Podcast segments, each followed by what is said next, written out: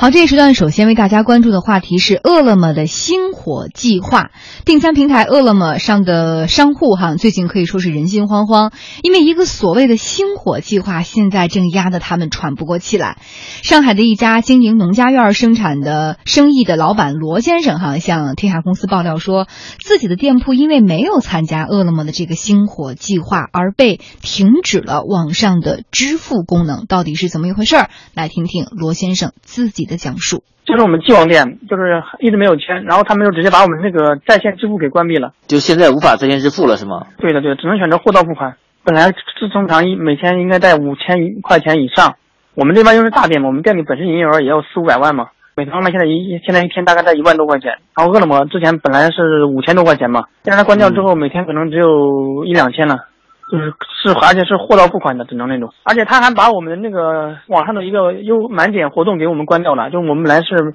满一百减十五嘛。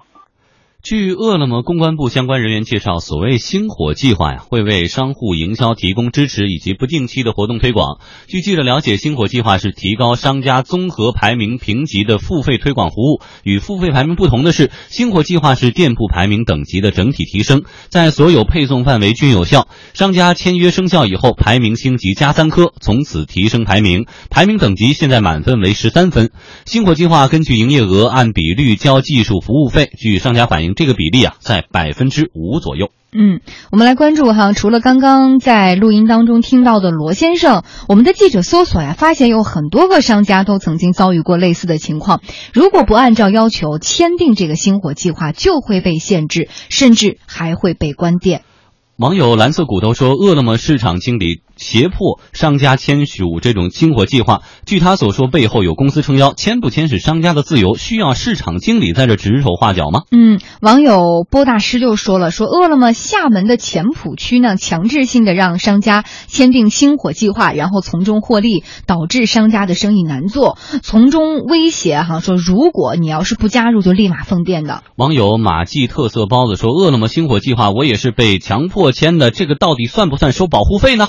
嗯，那我们的记者也是通过一番调查哈，发现关于饿了么威胁强迫商家签订星火计划的帖子，其实在今年的四月份的时候就已经在网络上零星的出现了。对此，饿了么今天发出声明说，星火计划呢是一项商家增值服务，由商家自愿选择参与，平台不会以关店或者是关闭在线支付等手段强制商家加入计划。在此也要提醒广大的这些老板朋友们哈，如果遭遇类似的威胁，请拨打平台客服热线来举报。不过，罗先生告诉记者，他已经在饿了么官方客服电话、微博、微信等多个渠道投诉，但至今啊没有得到解决。投诉了，从他那个客服电话投诉，然后他客户端投诉，包括微博上他那个投那个投诉，根本完全没有任何效果。每次投诉，他们说他们会跟业务员沟通，然后业务员说那边会两天内跟我们联系。就是我们连续投诉了七八次，都是这样。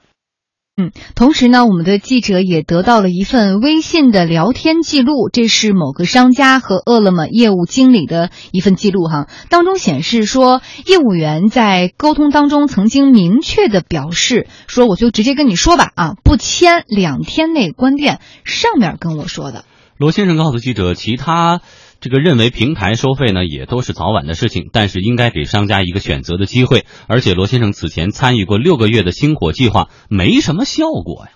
我们松江店跟他合作比较早，之前签过一次，六个月一次嘛，排他是一个说是提高可以提高排名的计划嘛，当初是被他们忽悠签上了，后来到期了，我觉得没什么效果，就就就不就就不再续签了。就包括你的排名啊什么，我觉得就是对我的营业额根本没有任何提高，他们而且还要抽还要扣掉每笔要扣掉百分之五的一个佣金嘛。嗯，就我们目前所掌握的这些信息，想来问问观察员张毅怎么判断这份星火计划背后的是不是有一些隐情？因为毕竟我们好像现在更多的是听到商家的这一方的这种一个发言。呃，对于饿了么来说呢，它还是呃，应该说通过这样一种方式呢，急于收割的这样一种表现，就是也有有这种可能性。对对对，就像割韭菜一样啊，因为它现在已经在我们知道这个餐饮外卖这个市场的话，已经形成三家的这样一种相对垄断了嘛，是吧？百度外卖，呃，还有这个呃，这三家呃，一个占到百分之八十以上的这样一种市场份额，而而且呢，饿了么在这里面能够占到百分之三十七、百分之三十八这样一种份额，是一家独大这样一种局面。那么在这样背景之下的话，我们我觉得就是通过这样一个所谓的星火。计划，他们定义的非常好，是一种星火计划，就像星星星之火可以燎原那样那样一种方式一样。但是，我觉得对于饿了么来说，一定要特别警惕这样一种所谓的以这种苛捐杂税的形式来呈现的这样一种所谓的星火计划，一定要警惕为变变成为商家的这样这样一种秋收起义啊。所以秋收起义的话，就是说在这个时间里面，可能饿了么想通过这种方式来收割商家，但是一定要警惕商家对你的这样一种报复性的反弹。那这背后是不是也体现了，其实对于饿了么这个平台而言，它急于要求割韭菜的背后的原因是它要急于变现，急于找到这种所谓的盈利模式，或者他觉得他底气已经足了呀？呃，对，因为他和现在和商家而言，他自身的博弈这种牌更加的硬气了一些。因为我们刚才谈，就是市场的格局已经比较恒定了。我们看今年以来啊，就是从二零一四年以来，餐饮外卖成为资本追逐的一个非常大的一个热点之后，很多资本在里面投资。但是今年今年。年以来出现一个新的一种迹象，就是什么呢？呃，我们看到今年上半年有大量的餐饮外卖的 O2O 的平台，怎么样呢？就是倒掉。啊，关门，甚至像德国的一个平也非常知名的一个呃一个平台，最后也是倒下了。前段时间我看到一个，大概五月份的时候，也是一个大师之位啊，好像是 O to 的一个平台，当时关店之后，他那个创始人，然后在呃发布了一个他这个关键的这么一个一封告白信嘛，还说的非常的悲壮，就是时间和资本已经不站在他这边了啊。如果说有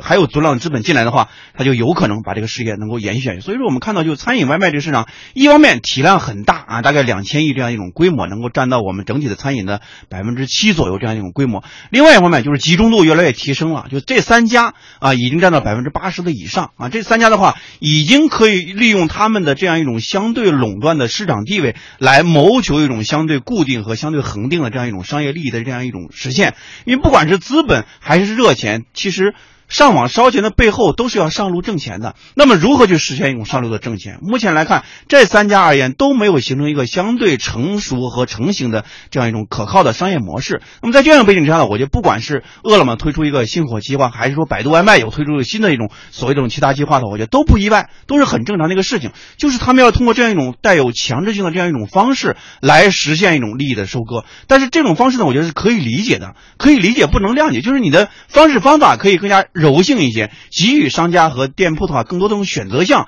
可能会更好一些，而不是这样一种简单粗暴这样一种方式来进行这样一种收割。嗯，我们来看看哈，一位业内人士告诉我们记者说，如果这份星火计划真的是具有强制性，那么饿了么的管理系统会受到质疑，而这种强制性其实也会造成商户的流失。这位业内人士表示说，对于平台而言，不一定收费就不合理，各大电商平台一直都有针对商户竞价排名的收费，但是。从商业模式来看，这是电商平台拓宽自己盈利方式的一种。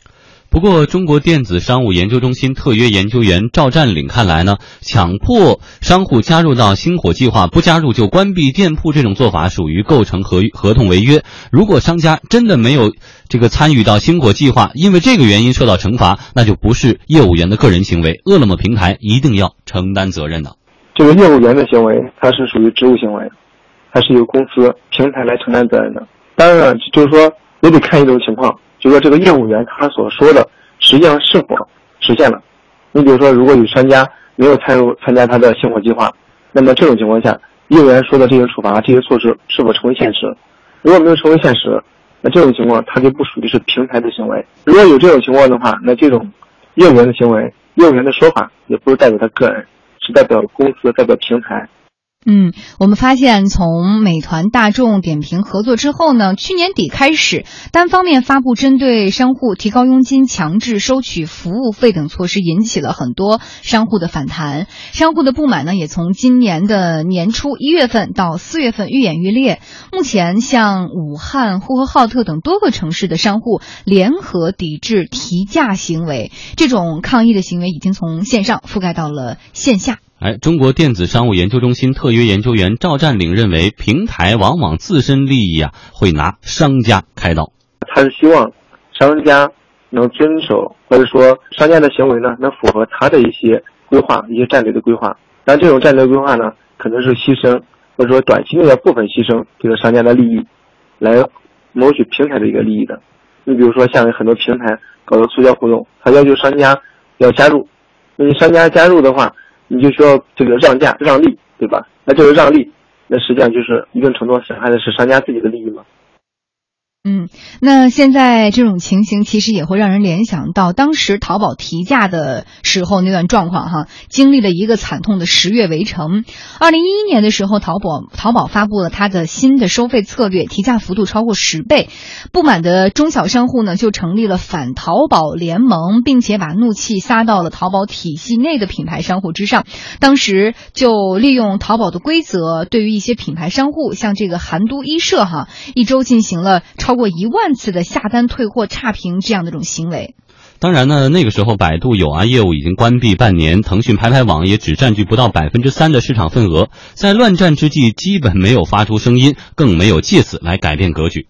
嗯，而现在无论是新伟大还是饿了么，都处在一个竞争的市场当中。对手会不会趁机来抢夺这些商家，还是一个未知数？那这个未知数，这个 X 会演变成什么？张毅认为有这种可能性吗？这个餐饮外卖这个 O2O 这个服务啊，绝对是一个中国特色和中国特有的一种商业的模式啊！这种模式在美国、在英国、在澳洲是不会出现的。你像我在澳洲就待了大概一个月的时间，我的一个朋友当时我们外出，然后我的一个朋友说：“我不跟你们外出了，你帮我，你英语好，帮我点个餐。”哎呦，就为他点餐这个事儿费老劲了。就点餐很容易，但是没人给你送，人工成本很贵。对，就在澳洲两个事儿特别贵，一个是人工极贵，另外就是出租车，你打个出租车就特别贵。人工贵到什么程度？最后我们就是简单的一个中餐，然后最后的话点完之后将近八十澳币，四百块钱，里面有将近二十块钱是要付给这个快递快递那个人的，他没有快递这个行业。没有人给你送，你可以去买了 take away 带打包带回家吃行，但是不能有人给你送，你在家等着那不行。对，只是餐厅那个人他等于是帮忙给你送，你给他二十澳币就一百块钱。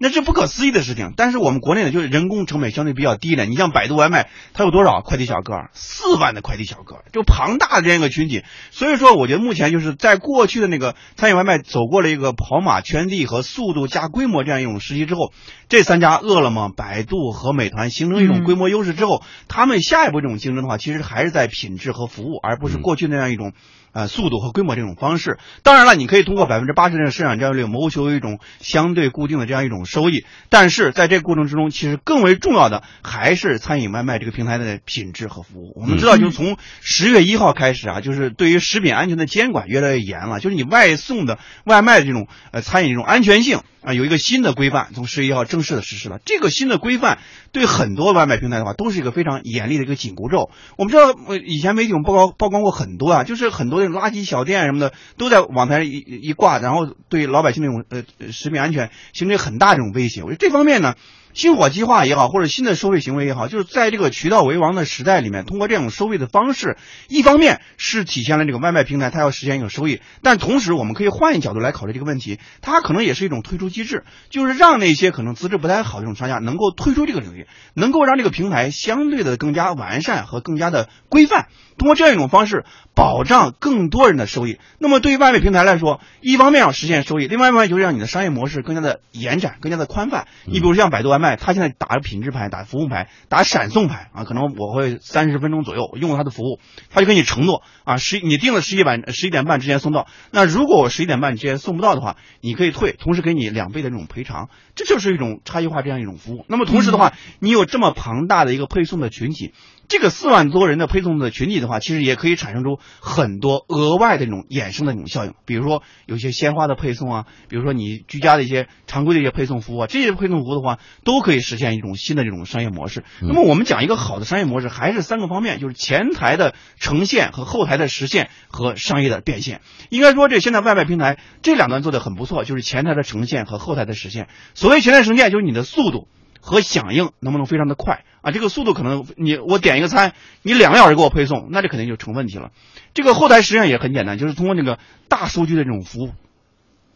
一个互联网平台能不能够支撑一个小尖刀和大平台这样一种服务？四万的快递小哥，每一个人都是一个小尖刀。那么后端的话，就是基于 IT 服务、大数据这样一种平台。我觉得目前对于三家外卖平台而言，不管你是阿里在支撑还是百度在支撑，最大的一个问题就是如何让商业的变现这条路能够走得更加的稳健。目前我们看到这三家的话，其实在商业变现这个领域呢，并没有过多的很多创新的这样一种尝试。我们看这三家的话，其实你感觉。觉不出来它有什么本质的这样一种差异啊。可能有的人说，这个呃，我是从那个大学生外卖这上开始起来的，饿了么对吧？就最早主打这个学生群体这个牌嘛。然后说我们这个早餐这个服务我们是我们的特色。那百度外卖可能说我是这个我们的闪送服务是我的特色。那么美团说呢，我的品质可能是我的特色。但是你真正用这个产品之后呢，你没有感觉到这三个平台有哪些真正这样一种服务。所以说，我就对他们来说，你的服务要更加的差异化，更加的个性化，同时在这个基础上能够让你的商业模式能够更加的。丰富一些，更加多样化一些，而不简简呃简简单单就是通过这样一种收苛捐有点简单粗暴的这种状态哈，简单粗暴的收苛捐杂税这样一种方式来实现这样一种盈利。嗯，当时你看，比如说我们做了一个对比，就是在呃之前这个淘宝它出现这个十月围城经历的时候，虽然中小商户不满引发了一些波动，但是对于平台而言，只能算是种阵痛。阵痛之后，淘宝是淘汰了一批呃在他看来不是很。很合格的小商户，而让这个大商户的位置更加巩固，平台的信誉度更高。那目前对于这种外卖的这些这几家而言，他们现在做法未来会产生一些什么样的影响呢？还是说有可能就借这个机会，他的实力并没有那么强大，这个机会反而让其他的平台趁虚而入，把更多的商户给拉拢走了？哪两种可能性？您觉得？因为你看这三个平台的话，其实背后都有金主，是吧？饿了么是这个阿里嘛，都有大。那百度更不用说了，美团的话，它有这个新新美它也是非常强大的一个群体。我觉得就是不管是什么样一种方式，如果是咱家不出现重大的战略失误的话，其他的平台想从他们的市场份额里面切一块蛋糕出来，嗯，并不是特别容易的一个事情，因为它的市场份额已经非常的相对比较固定了，百分之三十八啊，甚至百分之四十这样一种份额了。除非你有强大的资本来助推，因为我们看到这个市场里面，在上半年已经有大量的小规模。和小资本助推的这种外卖平台开始退出了，它的集中度在提升。那也就是说，目前即便是他们引起了这些商户的不适，但是也没有给其他的对手留下太多的空隙可以插一脚进来。但是我想问的是，这些商户的不适、这种阵痛、这种不舒服，会给这些平台带来一些？恶性的反应吗？会有负面的一些消极的作用吗？您认为有有这有这样的一股力量吗？你比如说，我们今天在讨论这个话题的话，我觉得就就已经在舆论这个层面对饿了么形成一种 形成一种影响和一种干扰。但是如果说这样一种行为的话，形成一种商户的这种批量性的这样一种群体这种反应的和反弹的话，那么对饿了么这个饿了么这个平台就是一个很大的一种冲击。它之所以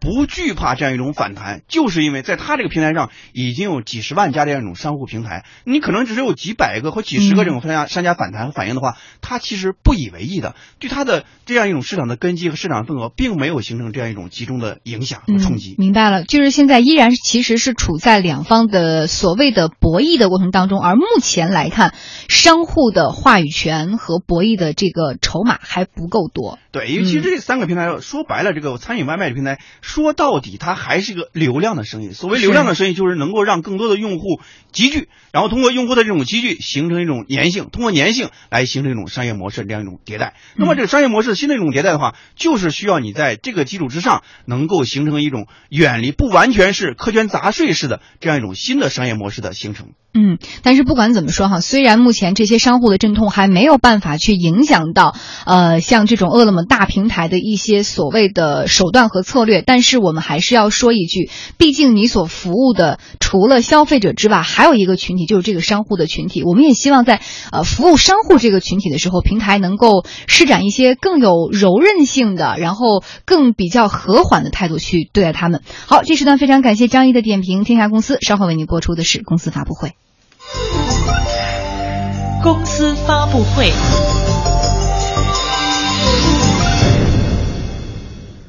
天下公司直播继续，还有哪些最新消息？连线值班编辑唐明，唐明你好。嗯，好的，富江。公司发布会，见人见事见观点。呃，最新统计数据显示呢，中国当前在呃核运电机组数呢已经达到了三十四台啊，仅次于美国、法国、俄罗斯，位列全球第四位。此外呢，中国在建的核电机组数呢已经是有二十台，稳居世界首位。占全球在建核电机组总数的百分之四十，是世界上核电发展最快的国家。从总装机容量来看呢，截止到今年七月，中国大陆核电总装机容量呢是达到了五千五百多千瓦时，呃，同样位居世界第四。那这三十四台机组呢，既包括已经投入呃商业运行的核电机组，也也有呢将要并网发电，但有待正式投入商运的机组。在中国的能源结构调整当中呢。核电始终是被寄予厚望。那根据“十三五”的规划呢，到二零二零年，核电运行装机总量呢将达到五千八百万千瓦千瓦，在建在建达到三千万以上啊。呃，如如果按照这个按时完成这个在运在建总装机的八千八百万千瓦的目标呢，“十三五”期间每年至少开工六个六台机组。此前呢，环保部部长陈吉宁曾经表示呢，到二零二零年，中国核电机组数量呢将达到九十多台。从装机容量上讲啊，将超过法国，成为世界第二大核电大国，仅次于美国。那有排名上升的，也有排名下降的。那刚刚被丰田捂了半年的全球销量老大的王座呢，如今呢又被大众夺了回去。根据丰田公布的最新数据显示呢，包括大发工业和日野汽车在内，整个集团今年上半年的销量呢是四百九十九点二万辆，同比减少了百分之零点六。这样的成绩呢，相当于把麻烦缠身的大众呢，轻松又送回到了全球销量冠军的位置。那今年上半年呢，大众全球范围内实现销售五百一十一点六八万辆，同比增长了百分之一点五。这是大众继去年之后呢，再一次在期中考试中问鼎。此前长达十年的时间里啊，全球销量一哥的位置呢，多半是由丰田和通用之间展开的，而且呢，丰田的胜率更大啊。此前在二零零八年之后呢，除二零一一年以外呢，丰田都是排名首位的，而且一直呢将世界销量第一呢视为集团发展目标的大众呢，则是被牢牢的钉在了世界第三的位置上啊。直到二零一五年的上半年，大众逆袭，一举拿下了半程销量冠军。但随着高层内斗和尾气排放舞弊事件的先后爆出呢。措手不及的大众呢，在二零一五年年底又被打回了原形啊！丰田则如愿登顶，成为二零一五年的全球销量冠军。